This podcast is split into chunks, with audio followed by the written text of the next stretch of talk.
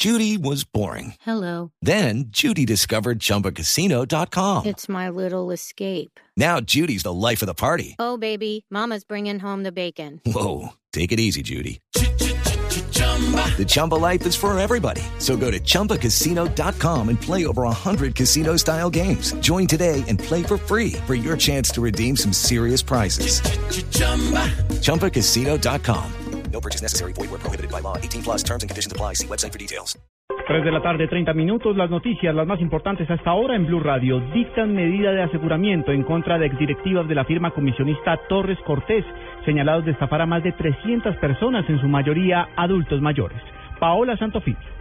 Un juez de control de garantías de Bogotá cogió con medida de aseguramiento en detención domiciliaria a José Leonel Torres Cortés y a su hijo Leonel José Torres Jaramillo, a quien envió a la cárcel. El juez acogió la petición de la fiscalía, quien argumentó que los procesados podrían no comparecer ante las autoridades judiciales. Tanto padre como hijo están siendo investigados por supuestos responsables de estafar más de 300 personas a través de su firma comisionista llamada Torres Cortés.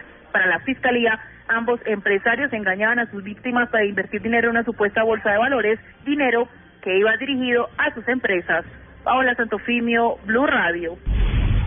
Más noticias a esta hora en Blue Radio. Colombia entrará en una era de austeridad inteligente en tanto planea su presupuesto de 2016. Así lo anunció el ministro de Hacienda Mauricio Cárdenas, quien agregó que la caída del peso colombiano, que esta semana descendió a su nivel más bajo en 11 años, ayudará a reducir la brecha de cuenta corriente e impulsar el crecimiento.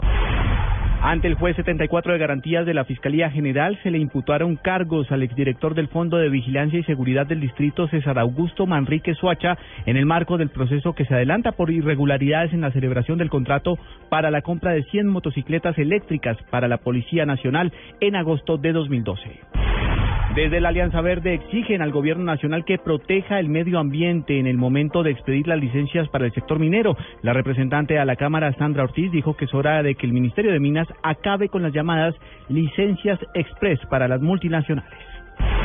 Y en el mundo, lo más importante, la administración del presidente de los Estados Unidos, Barack Obama, intentó convencer a los magistrados del Tribunal de Apelaciones del Quinto Circuito en Nueva Orleans de que les permitan implementar sus medidas migratorias y regularizar así a cerca de 5 millones de indocumentados. Ampliación de estas y otras informaciones en blurradio.com. Continúen con Blog Deportivo.